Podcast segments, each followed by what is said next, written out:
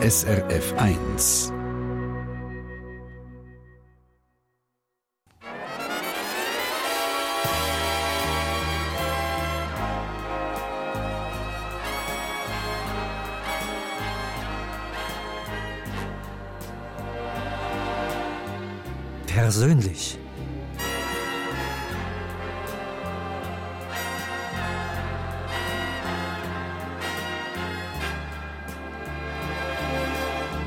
Sonja Hasler im Gespräch mit Gästen. Sonja Hasler im Gespräch mit Gästen. Ja, schönen Sonntag, meine Damen und Herren. Wir sind hier im Hotel Sonne zur Küsnacht am Zürichsee. Und wo ihr uns auch zuhört, am Radio oder zuschaut im Fernsehen, ich begrüße euch ganz herzlich zum persönlich Guten Morgen miteinander. Hallo. Danke vielmals. Ja, und ich freue mich sehr auf meine beiden Gäste. Ich sage nur 1,55 und 1,80. Die Mona Fetsch, 1,55, 46. Die Mona ist eine der beliebtesten Moderatorinnen vom Schweizer Fernsehen, bekannt aus Mona mittendrin oder der Reisesendungen Fernweh oder Auf und davon. Aufgewachsen ist sie sozusagen als Landei, als Bauerntochter im Kanton Thurgau. Heute lebt sie in Zürich, ist verheiratet, hat mit ihrem Mann drei Kinder und drei Hühner. Herzlich willkommen im persönlich Mona Fetsch. Danke vielmals. Ich freue mich. Und bei uns ist auch der Alex Walser, 1,80, 83. Auch er ist ein Bauernsohn aus dem Kanton Thurgau. Er hat Postbeamte gelehrt, dann ist er Militärpilot geworden und später über 33 Jahre für die gute alte Swissair um die ganze Welt geflogen.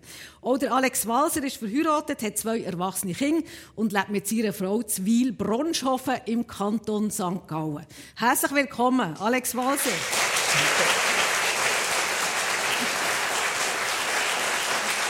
Ja, Mona, ich habe ja das gesagt, 1,55, gell, Mona? Und das ist ja sozusagen dein Markenzeichen. Also du sagst häufig, Mona 1,55, kannst du mich duzen. Ja. Wann hast du angefangen mit dem? Keine Ahnung mehr, aber ich habe weitergemacht, als ich gemerkt habe, dass ganz viele Leute, wenn sie mir auf der Straße begegnen, dann sagen sie irgendwie, ja, äh, ich bin der Paul, 1,83, darfst du mich auch duzen. Mhm. Und das ist einfach gut, oder? Das ist wie so eine, äh, eine Eröffnung und dann hat man eigentlich schon Kontakt. Mhm. Und es ist auch gut für mich, weil die meisten Leute, wenn sie mich, wie jetzt zum Beispiel Alex, noch nie gesehen haben, live, und dann sehen sie mich und dann schauen sie so auf mich ab und dann sagen sie, Jächters, sie sind ja wirklich so klein. Aha. Und wenn ich mich entscheide zwischen Duzis und äh, sie sind wirklich so klein, finde ich Duzis irgendwie noch ein bisschen Ja, besser. das denke ich mir ja. Alex, du hast ja ähm, auch ein Markenzeichen. Und ich, ich habe gesehen, schon auf den alten Fotos hast du den Schnauz. Also so einen feinen, weißen Schnauz.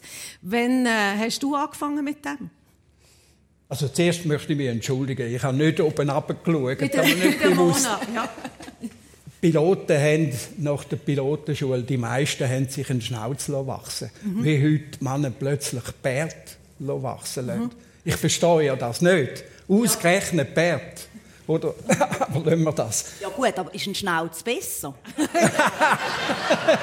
also ich, ich frage da? Wieso Nein. habt ihr einen Schnauz du, wachsen? Du hast, du hast absolut recht, aber wegen der Bärt meine ich die Jungen ja. mit den dunklen Bärt mit dem Schnauz, weißt Also, warum, warum müssen Piloten ich halt, Ja, es ist einfach so. Ist einfach Sicher nie im Bad, aber ja. es hat ganz wenig Piloten gegeben. Ein Testpilot kann mich erinnern, der hat einen rechten Bart gehabt. Mhm. Aber sonst äh, etwa einen Schnauz und ich habe immer gefunden, ja. oder die Frauen haben gefunden, das passe. Ja, du musst eigentlich jeden Tag ein bisschen stutzen, oder? Nein. Was machst du mit dem? Nein, nein, nein, nein. Das mache ich vielleicht einmal in der Woche. Ja. Weißt, habe ich vorhin rausgehört, Mona, Männer mit Schneuz, das ist nicht so dies. Nein, also, nein, überhaupt nicht. Ich würde niemandem da wegen seiner Gesichtsbehaarung wählen zu ich freue mich immer für alle, die überhaupt etwas wächst. ja. oh, nein, das ist, das ist, oder? Für Männer ist das nämlich noch ein bisschen wichtig, habe ich jetzt da festgestellt. Mhm. Oder? Ich lebe ja in einem, in einem reinen Mannenhaushalt. Mhm drei Buben und einen äh, schon ein grösseren Bub. Mhm. Ähm, nein, überhaupt nicht. Nein. Mhm. Aber es hat mich jetzt wirklich interessiert, weil es ist auch zum Beispiel Polizisten, hat man früher auch immer das Gefühl gehabt, die hätten alle einen Schnauz. Das war auch so mhm. etwas. Gewesen. Äh, und da, da, interessiert mich einmal mehr so, irgendwann äh, ist das so Selbstbild, wie jetzt eben auch so mit den Krawatten, oder, dass man ein rechter, ein rechter Pilot ist, man ich, ich finde es schön, dass ihr euch so Gedanken macht ja, ja. über so Äußerlichkeiten. Aber äh, ich habe mich eigentlich das nie gefragt. Ich habe immer das Gefühl, zu meinem Grind passt es noch. Eigentlich. Ja, ja. Und dann also habe ich natürlich, niemand etwas, Alex. Du, der Clark Gable habe ich natürlich noch gut gefunden. Eben, gell? So. Jetzt hast ja du früher, Mona, hast du noch ein anderes Markenzeichen gehabt, nämlich die totale Flugangst. Ja. Wie hat sich das bei dir geäußert? Angst. Panik. Also der Vorteil war ja, ich habe das gar nicht gemerkt, bis ich auf Matura reisen musste, weil ich bin auf dem Bauernhof aufgewachsen Wir sind gar nicht geflogen, wir haben gar nie Ferien gemacht. Und darum habe ich gar nicht gewusst, dass es so etwas gibt wie Flugangst. Und dann hat es geheißen, gut, wir gehen auf London.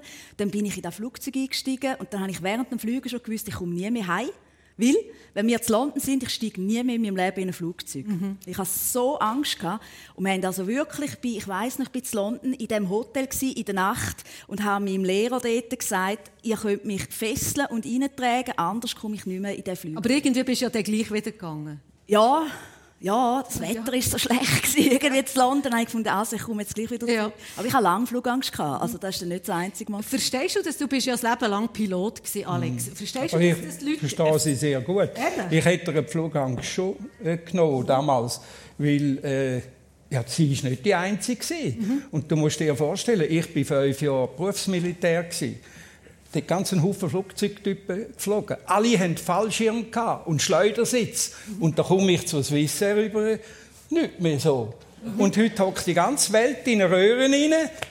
Lassen wir das. Aber ja. für mich ist das am Anfang auch nicht mhm. selbstverständlich gewesen, wenn auch die Chance, dass eben, und dort hätte ich angepackt, dass man verunfallt mit einem Airliner doch sehr gering ist. Da hat es einen Haufen absichern. Jetzt habe ich gemeint, du hättest mir sonst auch weißt du, so einen äh, Fallschirm oder so ja. angelegt. Das ja. hätte ich jetzt noch gut gefunden. Aber du hast ja, Mona, du hast es gesagt, in guter Gesellschaft. Äh, du hast äh, Leute auf dem Flüger, die Angst hatten. Und ähm, einer, das hat mich dann doch ein bisschen erstaunt, das war der James Bond. Gewesen, mit Flugangst. Der Sean Connery.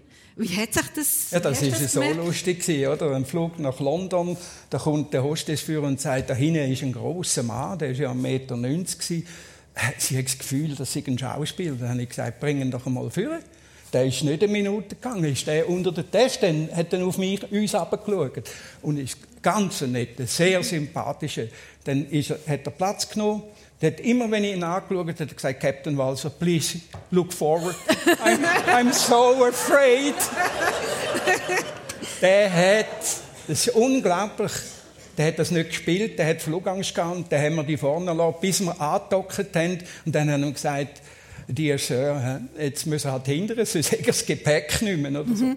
Also hat richtig, der hast richtig Effektiv, gemerkt, der, hat sich so verkrallt, die haben mhm. die Hände schon angeschaut, oder? Mhm. Aber ganz eine nette Person. Ja, das glaube ich. Ja. Aber ich jetzt, äh, du hast jetzt Sean Connery angesprochen. Wir haben natürlich auf dem Flüger damals immer Prominenz gehabt, aber das hat in jedem Hotel. Die haben viel mhm. mehr zu erzählen. Ja. Aber wenn ihr noch mehr wollt, wissen könnt ihr fragen. Ja, also mir nimmt noch Wunder, wir kommen nachher drauf. Wie hast du die Flugangst überwunden, Mona? Indem ich einfach geflogen bin. Mhm.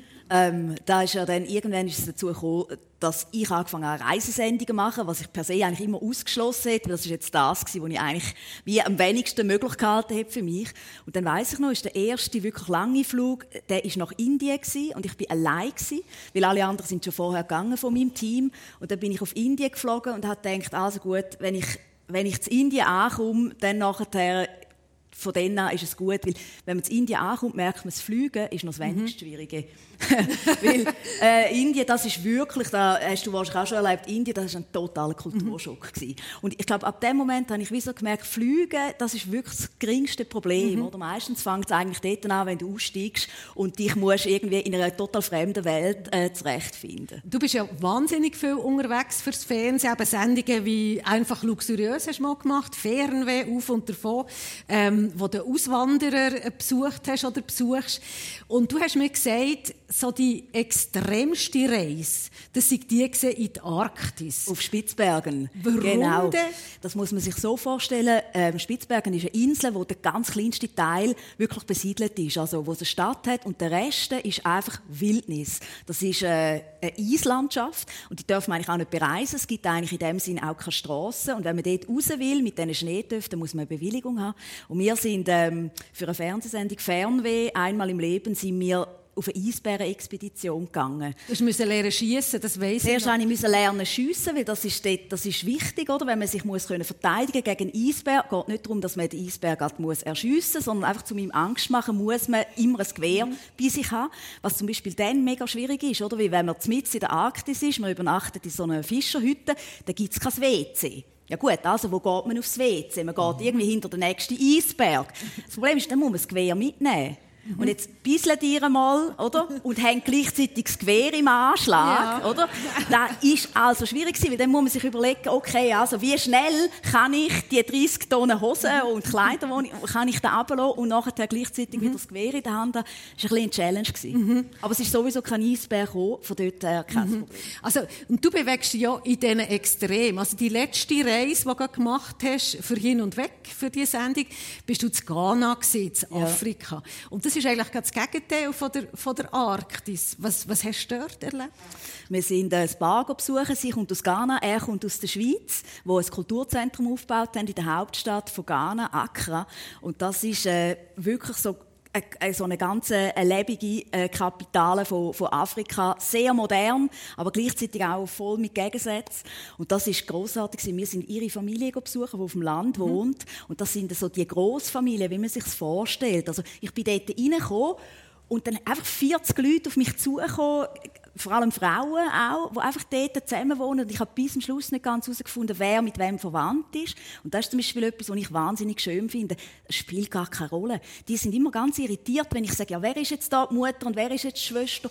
Wie für sie spielt es keine Rolle. Sie sind eine Familie. Ja. Eine Familie. Und du hast auch zu der Family gehört. Ja, ja. Ja. Also sofort. Man ist dann sofort dabei und tut da mit den Kindern und äh, ja, das ist irrsinnig. Du bist viel unterwegs. Ähm, wie, wie prägt dich das Reisen? Also schaust die Schweiz seither anders an, seit du so viel in der Welt unterwegs bist? dankbarer.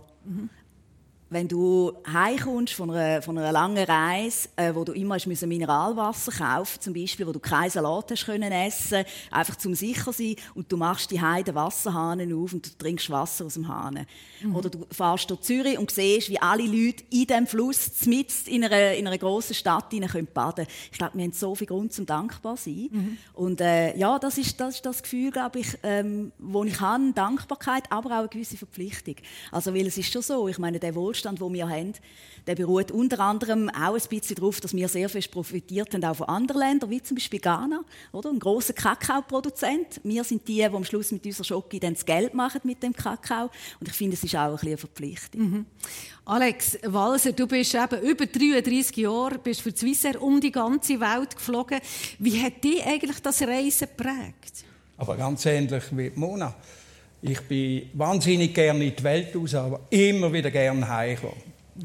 Äh, meine Schweiz, meine Heimat. Und äh, es ist schon schön gewesen, wenn man irgendwo im Ausland hergefahren ist als Besatzung, oder? Und hat, sagen wir, in Los Angeles zwischen den Palmen auf äh, das Schweizer Kreuz gesehen, beleuchtet Nacht. Und dann ist man gerade schon gewesen. Das ist uns nicht anders gegangen. Und du hast ja die Welt noch gesehen, was sie noch ganz anders war. Also du bist äh, unterwegs, was noch keinen Massentourismus gegeben hat. Wie war das denn für dich? Also, ich will äh, nicht elitär sein, aber äh, es ist natürlich, dort sind die Preise ganz anders gewesen, dicke Preise, ich will die nicht wiederholen. Aber ich äh, möchte jedermann das Fliegen mögen können, weil das ist etwas Traumhaftes. Wenn man übrigens Angst hat, habe ich einmal denen gesagt, vorher trinken schnell ein Gläschen Wein trinken. Schnäpsli, das? Ja, da- das hat enorm geholfen. Von dort weg ist alles ein, Ja. bisschen, ein bisschen leichter. Wegen dem Polarerlebnis. Ich bin das Glück gehabt, dass ich auch können beim Generale Nobile Heim Kaffee trinken in der, in der Wohnung. Was ist das für einer? Das ist der, der Nobile und der Amundsen sind die Polarforscher gewesen. Der Amundsen ist dann umgekommen, weil er den Nobile gesucht hat. Mit dem, äh, mit dem DC-10 wo wir noch nicht können über Sibirien fliegen konnten, sind wir über Spitzbergen rauf, einfach immer Nord, Nord, Nord, bis fast der Nordpol. Ja. Einmal bin ich über den Pol rein. Sicher? Hey, runtergeschaut. Weißt du, was das grösste Problem war?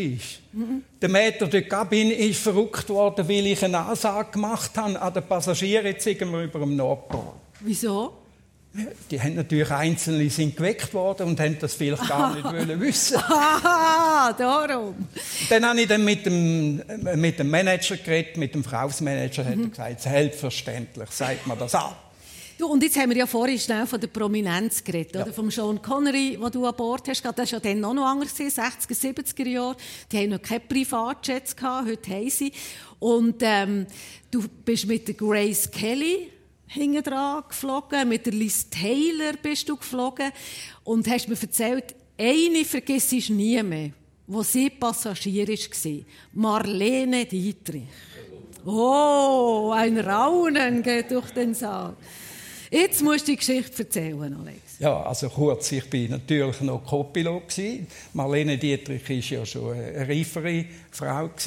Und dann kommt Zürich mit dem Metropolitan. Wir hatten immer Stege. Nicht die Jetty, die man oben rein ist, da haben wir die Flüger noch so angeschaut. Und dann haben sie gesagt, Dietrich wird Preboarding. Und dann ist sie hergefahren worden, habe ich zum Captain gesagt, es ist nichts dagegen, wenn ich der wenn ich ihr Grüezi sage. Ja. Dann sagt er, ja, gang noch.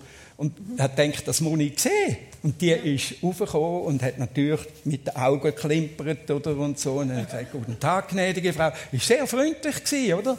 Dann hat sie ja müssen kehren. Ich bin unter der Cockpit-Tür und dann habe ich sie von hinten gesehen. Mhm. Und dann habe ich die Beine gesehen mit den Notstrümpfen. Die teuerst Versicherten, hat man da gesagt. Ja. Oder? Dann hat sich die Frau umgedreht und hat mich angeschaut und verständnisvoll gelächelt. Das ist Weil er alle auf die Das war alles. Ja. ja. Und Grace Kelly habe ich äh, bei meinem letzten Flug als äh, Kapitänsanwärter, das ist der Chefpilot, ein sehr fähiger und netter Mann, hat uns den Check-up genommen. Mhm. Äh, wir sind geflogen Zürich, Wien, Bukarest, übernachtet und wieder zurück. Und von Budapest heim ist Grace Kelly gekommen, die hat Geburtstag gefeiert mit äh, Liz Taylor. Mhm. Ja, dann haben wir gefragt, sollen wir ein Madli machen?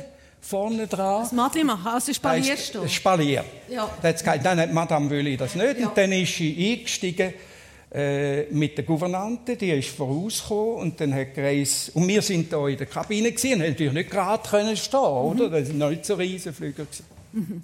Und dann ja haben wir sie eben begrüßt. Mhm. Mona, du hast ja auch schon so wahnsinnig viele Leute getroffen und wahnsinnig viele ähm, Gespräche gemacht. Gibt es denn auch so Leute, die du sagst, das vergesse ich nie mehr, so Begegnungen? Also, die Liga ist jetzt Marlene Dietrich, Grace Kelly und Liz Taylor, gell? Ich bin ganz froh, kann ich da nicht mitreden. Weil ich finde immer, äh, für mich die spannendsten Leute, das sind eigentlich so Leute wie äh, ich und du, also so die Normalen. Oder ich also zum Beispiel mit Mona mittendrin habe ich nie mit Prominenten zu tun und darum gibt es ganz viel zu entdecken, oder? Also das mhm. sind ja Leute, die ihre Geschichten zum Teil auch noch nie erzählt haben und das interessiert mich ehrlich gesagt fast mhm. ein bisschen mehr, muss mhm. ich sagen. Alex, du bist auch Militärpilot gewesen. Du hast im 60 mit 20 bist dann gewesen, das Brevet gemacht und du hast mir erzählt, ihr seid dann richtig wilde Keiben gewesen. Also zum Teil 50 Meter am Boden an den Killentürmen vorbeigeflogen. Ähm, ist das nie schief gegangen? Bei dir jetzt? Bei mir nicht, nein. Ja. So wäre ich nicht da. Ja. nein, man muss es so sagen. Äh, 60, das ist 15 Jahre nach dem Krieg, das hat alles noch nachgewirkt. Oder? Das Militär hat eine ganz grosse Narrenfreiheit gehabt. Bei dir aussen haben wir eine Teufelroute gehabt. Also bei der Mona aussen, im ja, Thurgau hingen wir. Die hat losgelassen im Bichelsee und dann sind wir um Stammheim und dann Richtung Amriswil. Und dort haben wir 100 Meter Minimalhöhe gehabt. Manchmal war man halt auch ein bisschen tiefer. Gewesen. Problem sind die Vögel, die aufgeflogen sind. Also sind wir nicht allzu tief. Ja. Aber dort habe ich auch mal, als ich auf dem Hunter war, bin ich bisschen schnell darüber Sicher, dann hast du den Killenturm von Dann habe ich mich müssen entschuldigen. Ich Sie müssen entschuldigen? Ich bin heimgekommen und dann haben sie vom Turm oben aber schon gesagt, Alex, zum Turm, oder? Da habe ich schon gewusst, oh, verbrennt.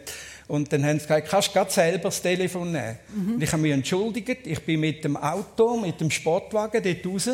Haben mich, haben sie gesagt, es ist auch noch nie jemand entschuldigen. Am Schluss musste ich schauen, dass ich nachher heimfahren konnte. Die haben, das war ein Dorffest, oder? Jetzt kommt Also- so der Militärpilot sich entschuldigen. Wollte aber, wenn ich noch schnell dürfte reinreden das sind andere Zeiten gewesen. Nicht nur, man hat dort Übungen gemacht, wo man hat müssen, tief fliegen. Einfach von sich aus, ohne Auftrag. Das ist Das absolut nicht möglich gewesen. Du bist gerade entlohnt worden. Jeder Flugplatz in der Schweiz, Militärflugplatz, hat während der Beerdigung den Betrieb eine halbe Stunde eingestellt. Auch in Dübendorf. Stellen Sie sich das mal heute mal vor. Damit der Pfarrer in Ruhe können, äh, predigen Das ist einfach andere Zeiten gewesen. Da hat man eben noch Bürozeiten gehabt. Du hast jetzt gerade Beerdigungen angesprochen. Also, Du bist viel auch an Beerdigungen gesehen von Kollegen von dir, die abgestürzt waren. Mit welchem Gefühl bist du auch dorthin gegangen? Ja, das ist natürlich.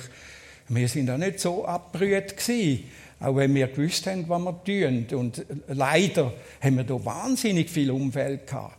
Also nicht viel weniger weder die Deutschen, die die Starfighter bekommen haben, aber all Vierteljahr ist sicher eine Beerdigung gewesen. und immer das gleiche Lied, oder? Junge Frauen mit Kind und Geschwister und Eltern und ich muss sagen, ich, das ist der Hauptgrund gewesen, wieso ich nie wollte Staffelkommandant werden. Ich wollte nie wollen an einer Familie sagen, der Vater ist abgestürzt. Aber es nimmt jetzt noch Wunder, was hat denn deine Frau gesagt? Also weißt, wenn man einen Mann hat und man hat Kind und der macht so Zeug, ich glaube, da würde ich mal sagen, du Junge, tust du deine Prioritäten vielleicht äh, überdenken? Nein, wie Das ist eine gewesen? Es ganz nimmt mich gute Wunder. Frage. Also, das erste Mal bin ich natürlich während der Überwachungsgeschwaderzeit.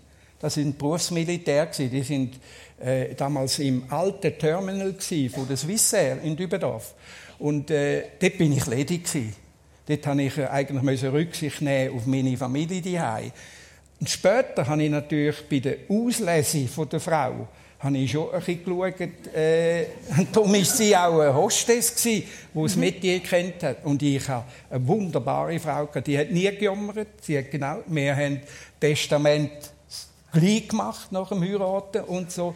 Und sie hat einfach geschaut, dass ich nie die weg bin, wo wir St- Streit hatten. Darum haben wir haben eigentlich nie Streit gehabt. Also auf da haben wir Immer geschaut. diskutiert. Einen guten Abschied, falls es der letzte gewesen wäre. Ja, ganz genau so. Mona, äh, wir haben es gerade vom Militär und äh, du bist in der Ostschweiz aufgewachsen und offenbar ist dort das Militär auch ein Thema gewesen. Ich habe irgendwo gelesen, Mutter hat dir aber zum Einschlafen Soldatenlieder gesungen. Ja. Es hat so das Soldaten äh, gegeben, so ein grünes. Und wir haben wirklich immer die, die Lieder gesungen. Und ich habe zuerst gar nicht gewusst, irgendwie, dass das überhaupt Soldatenlieder sind. Erst, als ich dann damals so in der Schule gesungen habe und alle sehr irritiert geschaut haben, drei Schüsse ins kühle Grab, die ich mir verdient habe, dann haben, ja, dort habe ich gemerkt, ah, das ist ein bisschen seltsam, oder? Das Leben ist ein Würfelspiel. Ich habe die heute noch auswendig. Wirklich? Ja, wir hören Ja, also wir könnten nachher, gell, Alex? Du könntest es sicher auch noch. Aber ja. Aber eben das Militär ist, ist ist etwas Positives. gewesen, Ich glaube, da kann man wirklich so sagen, dort, wo ich aufgewachsen bin, wenn, wenn es geheißen hat, oh, es ist das Militär ist da, oder? Dann hat die Mutter sofort Kaffee gemacht. Dann sind wir Kinder sind mit einem grossen Kaffeehafen, sind dort in den Wald, oder wo es dann auch gewesen sind. Dann hat man es immer eingeladen, dass bei uns auf dem Heustock können schlafen können. Das war meistens auch noch kalt. Gewesen. Und dann wir Kind natürlich, oder? Das Grösste war die Armeegutzli. Oder? Die, äh, ja, Genau. wir kennen auch alle. Das ist ja unglaublich. Das ist vielleicht die beste Erfindung, die das Schweizer Militär jemals gemacht hat, sind die Gutzli, oder? Äh, und ich- ja, ich glaube, dort, äh, jetzt auch rein von, jetzt auch mein Vater hat ein sehr positives Militärbild eigentlich immer gehabt. Mein Großvater ist ähm, bei der Kavallerie gewesen, und da ist, ja, das ist eigentlich immer etwas, etwas Gutes gewesen, Bist du darum selbstverständlich auch im Jungschützenkurs? Nein, der, ich bin im Jungschützenkurs, weil wo die Einladung gekommen ist, auf dem Land macht man das so, hat mein Vater die Einladung genommen und gesagt, ja, dich muss ich ja gar nicht fragen, du gehst ja sowieso nicht. weil dort hatte ich schon äh, so eine Irokesenfrisur und ja, und dann habe ich die Einladung ihm aus der Hand genommen und habe gesagt, dir zeige ich's. Dann bin ich in den Jungschützenkurs, ja, Und, hast, hast gelernt, etwas gebracht? Sturmgewehr schiessen. Ja, ich schiesse gar nicht so schlecht. Aha, wirklich. Ja. Und bei dir ist ja interessant, du hast es vorhin angesprochen, Mona mittendrin. Du bist auch in der RS gesehen. Ja. Du, du tauchst immer wieder in ganz andere, auch schwierige Welten ein. Du bist in einem Heim für Demente, auf der Krebsstation vom Kinderspital, in der Unterkunft für Flüchtlinge. Was gibt dir das eigentlich selber? Bisschen ein vollständiges Bild von der Welt, würde ich sagen. Und ich meine, ich mache das vor allem darum, weil die Reaktionen, die wir überkommen, das sind immer eigentlich die gleichen. Die Leute sagen immer, aha, das sind ja eigentlich auch ganz normale Menschen, oder? So, dass wir über Themen nicht in dem Sinn reden, ja, das ist alles schwierig und das ist alles elend, sondern auf der Kinderkrebsstation ist da genau gleich wie auch im Flüchtlingszentrum. Es ist ein Teil, ist schwierig, aber der andere Teil kann auch sehr lustig sein, kann sehr herzlich sein, sehr menschlich. Und das ist das, was mich interessiert eigentlich. Dass du, egal wo du hineinschaust, es ist nie einfach nur Elend. Und die Leute sind nie einfach nur traurig oder sind einfach nur irgendwie brauchen Mitleid, sondern es hat immer alles dabei. Das ist das, was mich interessiert. Denkst du manchmal schon, ich habe so viel Glück? Ja, natürlich. Ja, also ich glaube, das, ist ja, das macht mich dann am Schluss auch glücklich, oder? Also heute Morgen bin ich zum Beispiel aufgestanden, habe lustigerweise eben auch müssen mit dem Hund raus bisseln, wo wir auch tun, äh, hüten. Und bei so einfach, wenn man wieder die Sonne sieht, aufgehen, mir geht es häufig so, wenn ich am Morgen die Sonne sehe, aufgehen, dann denke ich, leck, habe ich ein Glück. Weil, Du hast gesagt, du hast manchmal, weil du so viel Glück hast, Angst vor dem göttlichen Hammer. Ja, ja, weil ich immer das Gefühl habe, das kann eigentlich niemand verdient haben. Das ist ja sehr ungerecht, oder? Also irgendwann kommt dann so die Gerechtigkeit von oben ab und dann liegst du am Boden und dann stehst du nicht mehr auf. Aber bis jetzt ist es wie noch nicht passiert. Also von Ja, Holz anlängen. Ja, Hol- ja, ja, nein, aber das stimmt natürlich, oder? Weil da fragt man sich schon jetzt gerade bei meinen Themen. Ich sehe ganz viele Leute, die viel weniger Glück haben und die haben es genauso wenig verdient. Und dann fragst du dich schon, oder mit welchem Recht, äh, ja, habe ich ein gutes Leben, habe eine gute Familie, äh, ja, stimmt eigentlich alles und warum geht es denen so schlecht? Denkst du das manchmal schon, Alex? Also zuerst muss ich mal sagen, wir sitzen jetzt, wir beide da und man hat das Gefühl, sie hat eine TV-Karriere gemacht, ich eine Pilotenkarriere. Da sind immer viele Leute beteiligt gewesen. Das ist losgegangen von den Eltern, von der Familie, über Freunde.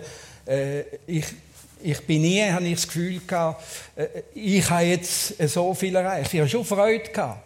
Aber ich hätte jetzt nie gesagt, der Leonardo DiCaprio, ich bin stolz, wenn ich durch den Terminal laufe, links sieben und rechts sieben Hostessen. Sondern äh, ich habe Freude gehabt, dass wir so viele junge Frauen an Bord hatten. Aber, und dass ich dürfen für die Swissair mhm. fliegen Aber eigentlich stolz bin ich nie gewesen, weil ich immer das Gefühl hatte, was jetzt du sagst, das braucht nicht viel. Und dann ist alles vorbei. Mhm. Oder? Nicht nur bei mir auch bei einer Gesellschaft. Ich hätte nie gedacht, dass Swissair untergeht. Mhm. Und sonst hätte ich nicht noch für 10'000 Stutz Aktien gekauft. Ja. Das sagt der Alex Walser, ehemaliger Militär- und Swissair-Pilot in der Sendung persönlich, auch bei uns Mona Fetsch. Fernsehmoderatorin. Und ich werde mit euch, wir haben ja schon ein bisschen angefangen, noch ein bisschen, noch ein bisschen mehr zurückblättern in die Kindheit. Alex, du bist 1939 geboren, drei Monate nach dem Kriegsanfang, eben aufgewachsen auf dem Bauernhof Hügeli. Zwiele Bewil, bist der älteste von fünf, fünf Geschwistern gewesen. Erzähl mal, was ist so los bei euch auf dem Bauernhof? Also, wir haben jetzt ja schon mal darüber geredet. Äh, eigentlich bin ich in Uznach auf die Welt gekommen. Mhm. Wir haben in St. Gallen Kappel, das ist ein schöner Ort, zwischen Tricken und Uznach, einen riesen Bauernhof gehabt. Das kann man sagen. 50 Meter lang sind Gebäude gewesen. Wir haben Wohnungen für das Personal und mehr dreistöckig und so. Es hat halt an einer Erbengemeinschaft gehört und damals sind acht gewesen.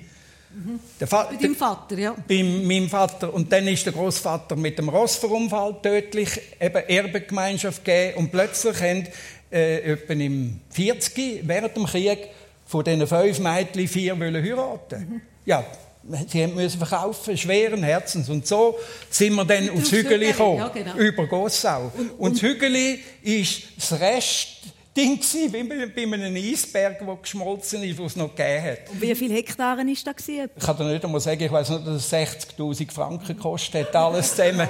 haben sieben Kühe gehabt, am Schluss fünf Kinder mhm. und äh, wir sind sehr bescheiden aufgewachsen. Mhm. Bumsklo, kein Badzimmer, wie du auch die oder? Und dann nachher Stimmt, das habt ihr auch kein, kein Badzimmer gehabt, die Nein, nein, ich glaube, er meint, weil jetzt die Bibel in meinem Bad ah, ah, jetzt. und Familien ausquartiert Ja, genau. Nachher haben wir dann gleich irgendwann einen Fernseher, aber da willst du mich nachher noch befragen. Nein, nein, erzähl gerade die Geschichte vom Fernsehen. Sie waren die Ersten im Dorf, die einen Fernseher Absolut, absolut. Und weißt du warum? Also, mein Vater war gelernter Landwirt. Er war in der landwirtschaftlichen Schule. Er war natürlich der Einzige im Dorf. Mhm. Der hat aus dem, diesen paar Dingen da Flickenteppich, weisst mhm. Da kennt ihr den Ausdruck. Wir haben zum Teil einem anderen Bauer über die Wiese in unser Stück.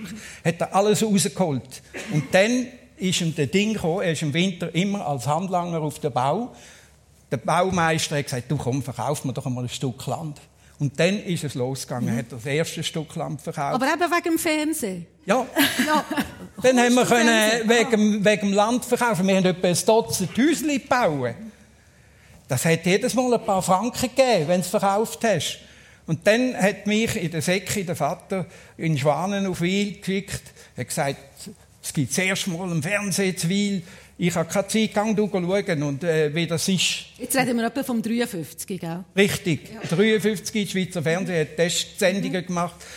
Dann ist Wasser gekommen, dann das Zeichen und nachher noch kein Fräulein, sondern, glaube ich, ein Holzschnitzer und so. Und ich bin heim, das müssen wir haben. Dann hat es geheißen, ja, und dann die Aufgabe, oder? Und dann meine beiden Brüder und ich sind wir dann hergenommen worden und dann hat er gesagt, wir gekauft. Und jetzt kommt die Installation, also wir haben die Antenne gekauft, den Fernseher.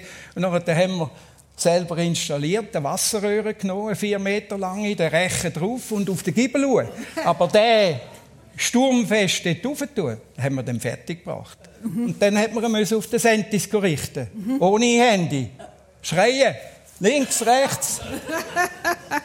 und was ist denn im Fernsehen, wo die Kiste gelaufen ist? Also äh, am Anfang nicht viele Sachen. Irgendwann hat es dann äh, die hübsche Ansägerin gehabt. Da bin ich noch nicht Heidi Abel gewesen, ich weiß es nicht mehr. Aber die grosse Sendung war Grace Kelly, die geheiratet mhm. hat in Monaco. Ah. Live. Ja. Und du hast nachher hast du Postbeamte gelernt, Alex, und dann ähm, hast du eigentlich schon als kleiner Bub Pilot werden. Wieso eigentlich? Du, die Unterhaltung auf, auf der Wiese aus oder beim Jetten oder beim Hördöpfelkäfer ablesen, da hast du, hast du nichts gespritzt, von Hand ablesen. Und dann ist halt, die Flüger sind immer von Dübendorf trainieren. Und ich gesagt, ja, das will ich auch einmal. Mhm. Aber das war eine Utopie, ein Traum. Bis ich, wie du jetzt Jungschützenkurs gesehen hast, St. Gallen, in der Verkehrsschule hat es ein Inserat gegeben, willst du Pilot werden? Geh in die fliegerische Forschung. Irgend so, und so ist das gegangen. Und die Vater hat ja gar keine Freude gehabt. Nicht so. Er hat in St. Gallen-Kappel haben sie auch Leichentransport gemacht. Und da hat er mir gesagt, du, ich musste dann einen Pilot müssen auflesen. Da ist dann nur noch das Kombi, hat die, die Dinge zusammen, die Knochen zusammengekippt, oder? Also er hat mir sehr plausibel, mhm. hat, er, hat er gesagt, selbstverständlich, mach das, wenn das dein Wunsch ist. Und dann habe ich mir auf Dübendorf und so weiter 50 Stutz, hat das einzige gekostet. Der Rest hat der Bund oder später privat, die ich selber zahlt. Und so ist du aus dem Bauernbub Alex ist so ja. ein Pilot geworden. Ja, Sonja, ja. jetzt muss ich gleich noch sagen, ich bin nachher als Berufspilot in Dübendorf in die Staffel 17 gekommen. Von 16 sind vier Sonnige wie ich. Ja. Oder zwei. Also wie der Emil, der, der, der ist auch Postbeamter Der, der mit der Caroline. Ja, der Klibi. Der ist der Klibi vom, vom Zoll, oder? Ja. Also die haben, ich will eigentlich sagen, es müssen nicht alles Hochschüler, Abschlüssler sein. Mhm. Es gibt auch heute noch auf dem Berufsweg gute Möglichkeiten. Ja, da hast du recht. Unbedingt, das, oder? Ja, das will ich sagen. Ja. Also. Also gehen wir, gehen wir noch ein bisschen auf den Bauernhof zu Hattenhausen im Kanton Thurgau. Mona, du bist dort aufgewachsen, zusammen mit drei Geschwistern. Du hast ganz interessierte Geschichten von Alex gelesen. Wie ist es bei euch so, so gelaufen?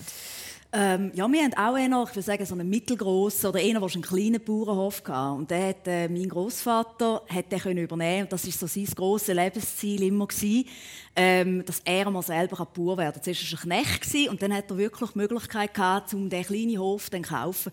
Und da ist, das Leben lang ist das sein Sein mhm. und alles gewesen. Und also meine Großeltern sind auch eigentlich immer haben im gleichen Dorf gewohnt wie mir. Mein Vater hat nachher dann übernommen. Darum, das ist wirklich eigentlich immer auch so ein Familienprojekt mhm. gewesen. Mein Bruder bauert jetzt auf dem Hof, hat auch wieder drei Söhne. Also das ist wirklich auch so, ich glaube, für, für mich ist der Hof vor allem auch so ein bisschen, ähm, unsere, unsere Familie eigentlich. Mhm. Und ehrlich gesagt, also das Bauern selber, das hat mich jetzt nie interessiert. Aber du hast wenn, wenn, du jetzt vorher erzählt hast, bei uns hat es keine Herdöpfelkäfer gehabt, aber wir hatten Tabak gehabt, dann haben wir die Tabak müssen ablesen.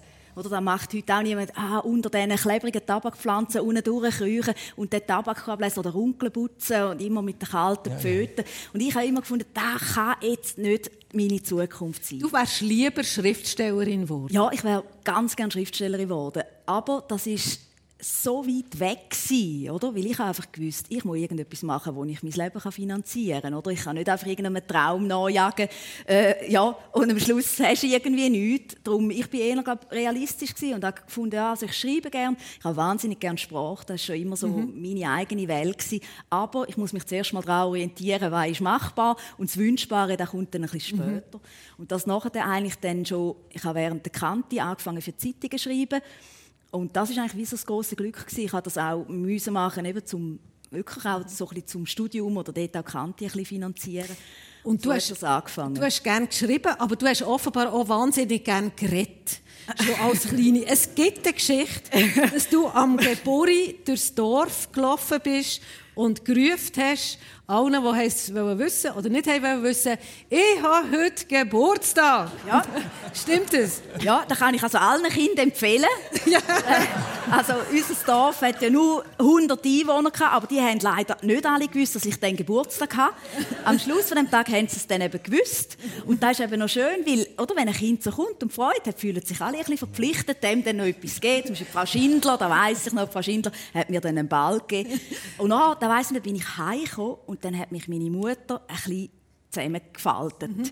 Und meine Mutter ist sonst gar nicht, die ist, also, da kann ich mich nicht erinnern, dass sie wirklich mal viel geschumpft aber dort hat sie geschumpft und gesagt, ah, da darf man nicht sich selber so im Mittelpunkt stellen und da bei den Leuten Dort habe ich gemerkt, ah, da ist eigentlich das ist etwas, was man nicht so sollte und vielleicht habe ich das später dann beruflich genau wegen dem ja. gemacht, weil ich immer noch ein bisschen Freude habe an diesen Sachen, ja ein bisschen etwas Provokatives mhm. drin ist. Und du hast ja, du hast schon ein bisschen angetönt, in deiner Jugend hast du Sturm- und Drangzeiten gehabt. Du bist früh von, von daheim mit Kanti, hast angefangen Wirtschaft zu studieren und bist nachher zu den Medien gekommen. Und du hast immer ein bisschen Piercings gehabt, oder ein bisschen blaue oder rote Haare. Ähm, was ist das denn? Alex, jetzt, ist jetzt ganz schade, alle am Radio, dass sie jetzt um Alex sein Gesicht nicht gesehen haben. Ja, genau. Also er findet rot oder blau ja schlimmer als ein Schnauz. Ja, ja, genau. was ist es denn für so ein Lebensgefühl gewesen? Du gefällst mir. Ja. ähm, bei uns, es hat ganz viel zu mit Musik.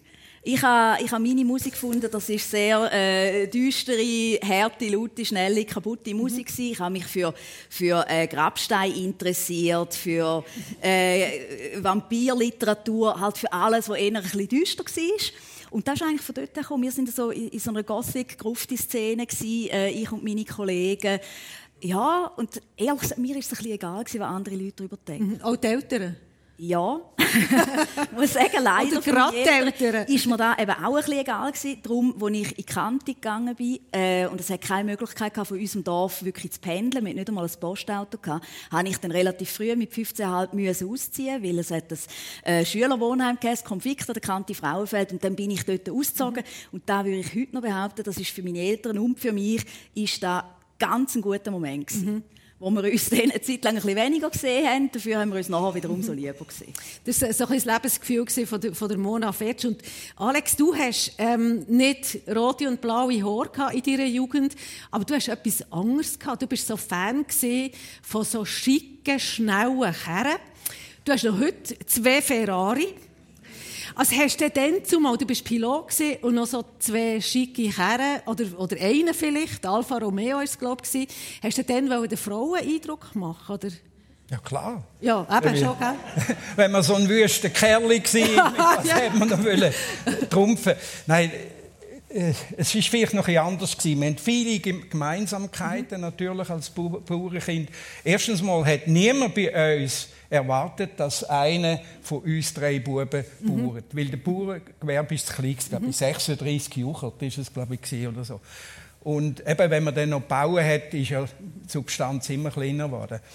Und ich habe übrigens auch gelernt Klavier spielen, aber leider äh, nicht so gut. Und ich hatte einen ganz strengen deutschen Klavierlehrer gehabt. und der ist zum Glück einmal in die Ferien und dann haben sie mich in Katharina geschickt zu, zu einer Klosterfrau. Ich sag dir, ich habe gelernt Klavier spielen.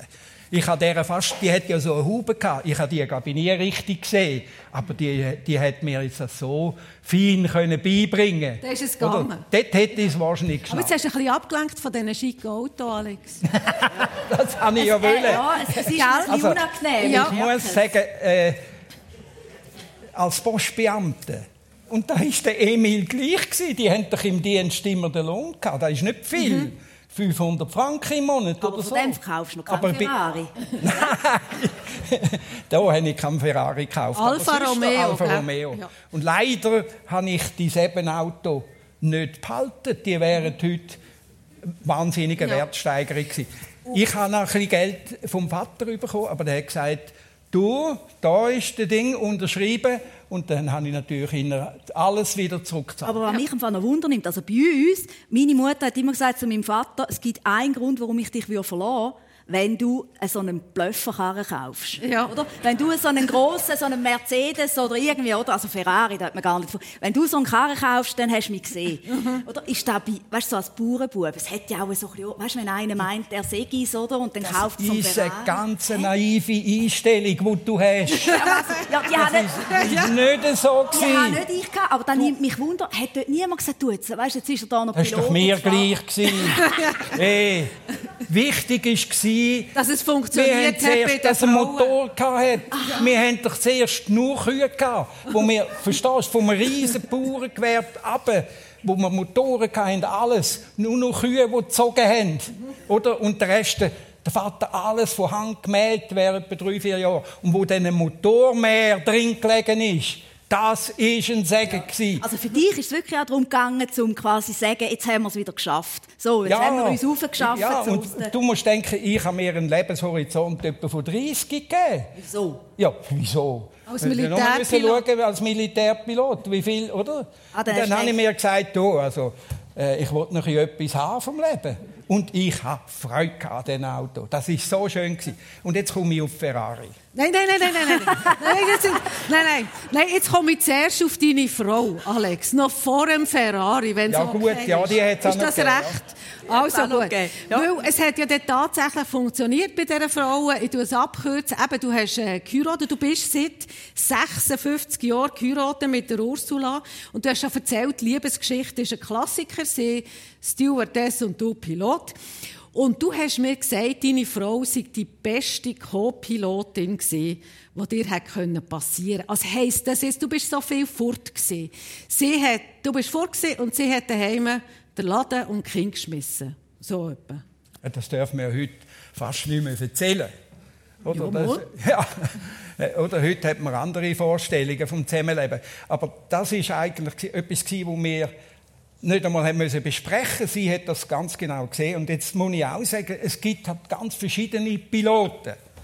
Wir haben solche, die nur Linienpiloten waren, solche, die Militär und Swiss, also Militär-Milizpiloten später und Swissair-Piloten. Und ich bin praktisch, weil ich beim Militär eine gute Fluglehrerausbildung bekommen habe, immer als Fluglehrer, schon als Co-Pilot äh, eingesetzt worden. Also du bist noch mehr vor? Noch mehr vor. Ja. Sechs Wochen Militär, sechs Wochen äh, in diesen Aber Vorkursen. die Ursula muss wirklich eine super Frau Richtig, sein. sie gell? hat das die Heiden runtergeschmeisst. Ausser die Fenster und den Boden hast du immer du geputzt. Ja.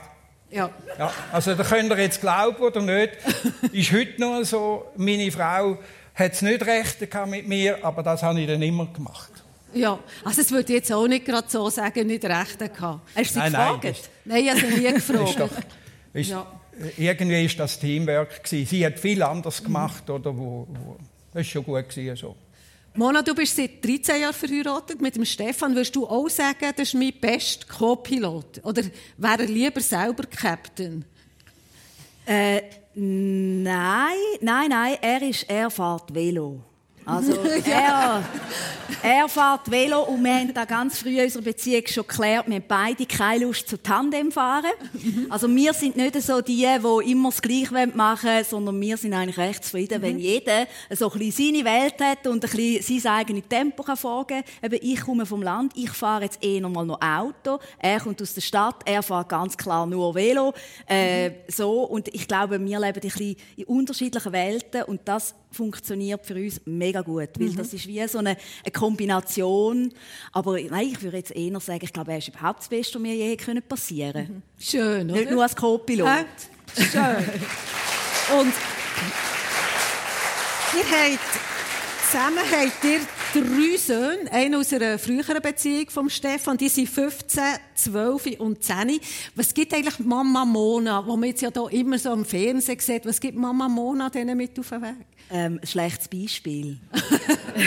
Zum Beispiel, äh, das ist wirklich, da hätte ich nicht gedacht, wenn man als Mutter selber schon so chaotisch ist, dann lernen Kind früh den Wert von Ordnung.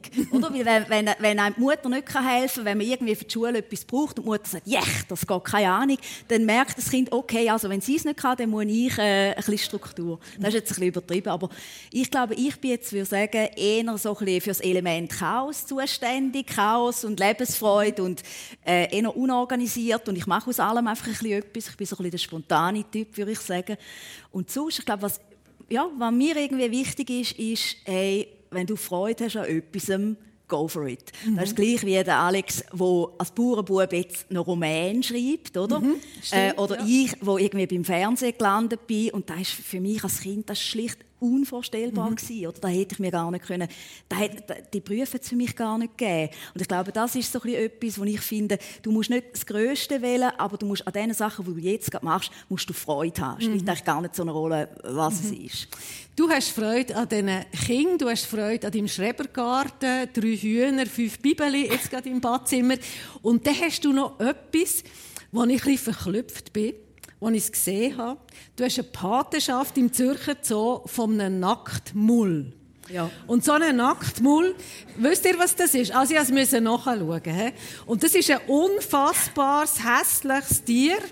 So wie eine blutige Ratte. Ja, also. Also, mit Verlaub. ja. Also, wieso bist du Fan von denen? Also, ich meine, man muss ja Fan sein von denen, die sonst keine Fans haben. ja, genau. Nein, oder? Also, das ist ja, das ist ja im Fußball das Gleiche, oder? Von mir aus können jetzt schon alle FC Basel oder FC äh, Zürich äh, Fans sein, aber Gescheiter ist mir irgendwie von, wer ist richtig schlecht? jetzt darf ich keinen Namen sagen. Das sind alle, oder? Ich bin eher lieber Fan von den Underdogs. Mhm. Das interessiert mich. Und dann muss man wissen, die Nacktmull, die sind wahnsinnig faszinierend. Ja, sie sind jetzt äh, vom lieben Gott nicht äh, üppig mit Schönheit beschenkt worden, aber sie leben auch unter der Erde, das stört ja auch niemand. Oder? Da sieht nämlich gar nicht mehr, wie wüst die sind. Aber äh, für die Forschung sind die mega interessant, weil Nacktmull, äh, denen ihre Gene altern nicht. Das heisst, die kommen keinen Krebs über. Oder? Und jetzt ist die Forschung dran, um herauszufinden, was haben die, die vielleicht auch für Krebstherapie es könnte spannend sein, warum kommen die keinen Krebs über, mhm. oder? Was auch sehr spannend ist, das sind eigentlich Säugetiere, aber sie leben wie Bienen in einem, in einem Staat und sie haben eine Königin und es ist jeweils nur die Königin, die darf Junge bekommen. Oder? Jetzt stellt sich natürlich die Frage, wer wird denn wie Königin? Es ist so, wenn eine Königin stirbt, dann werden alle Weibli, die rum sind, auf einen Schlag werden die plötzlich fruchtbar.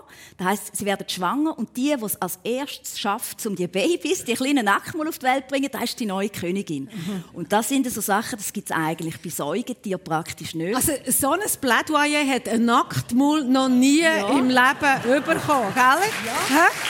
Also. ja. Also, ich, Ihr müsst, ihr müsst es wirklich anschauen. Ja. Wir sind in Zürich so in dieser neuen Leversavanne. Mhm. Alle schauen immer nur äh, auf, auf irgendwie das Nashorn oder auf den Giraffe. Schaut ja. dort in der Wand eingelassen, sind die nackt mal. Gut, machen ja. wir. Also, wir sind, meine Lieben, schon fast am Schluss von dieser Sendung. Mir nimmt noch Wunder. Ähm, Alex, du bist 83, du schreibst noch Bücher, hast schon zwei Autobiografien, fünf Romane geschrieben. Ähm, was ist eigentlich noch dein grösster Traum, was sagst das mache ich noch? Ich kann immer mal auf Bora Bora oder Ferrari fahren. Nein, ich Bora, muss, Bora. muss jetzt gerade noch sagen mit der Ferrari, das sind natürlich Autos, die nie so viel gekostet haben, wie die meisten heute mhm. hier am Zürichsee rumfahren mit ihren SUV oder ja. so. Also 18, Bora Bora, nochmal also, Bora Bora. Ja, Ferrari ich, fahren. ich nicht mehr, aber äh, man hat immer Träume. Das soll man, soll man auch haben im Leben. Aber ich habe wirklich sieben Bücher können schreiben. Ich habe den Markus Werner kennengelernt. Der hat mich beraten. Ich mhm. habe sehr nette Leute kennt, äh, auch vom Filmen. Arnim Kilgus in Stuttgart. Jetzt äh, sind wir wieder dran. Ein mhm. Film, wo ich jetzt auf Teletop laufe, bei der mhm. Schatten ja. im Paradies. Oh, dass wir diesen Werbespot noch gemacht haben. Das ich eine kleine also, Rolle dort. Gut. Nein, gut. Äh, ich... Immer träumen. Immer. Immer träumen. Also die Frau sieht ihn auch heute noch relativ ja, selten. Ja, genau. Mona ist jetzt gerade fest. Mona, sag du noch schnell. 46 und du hast noch ein langes Leben vor dir. Der ja, das weiss niemand. Urgroßvater ist 105 geworden. Das sage ich ja, ich Sag noch kurz, dein grösster Traum. Also wirklich ein großer Traum, den ich habe, dass ich irgendwann so ein Heimatli, wie du vorher gesagt hast, kaufen kann, so ein altes Holzhaus mit Umschwung und dass ich den wildesten Garten habe, den es je in der Schweiz mhm. gibt. Das ist mein Traum. Mhm. Im Moment viel zu teuer, also wenn jemand irgendein verlottertes Holzhaus hat, mit, mit ein bisschen Jet rundherum, here I am. Ja. Und sie, sie hat ja auch Nacktmuls dort. Einfach nur, dass das wisst. Also, Mona Fetsch, Alex Walser, es war mir ein Vergnügen gewesen. Danke herzlich, dass ihr zu Besuch gewesen, im persönlich heute. Und ich wünsche allen einen wunderbaren Sonntag. Danke vielmals. Tschüss miteinander. Merci schön. Danke. Danke dir.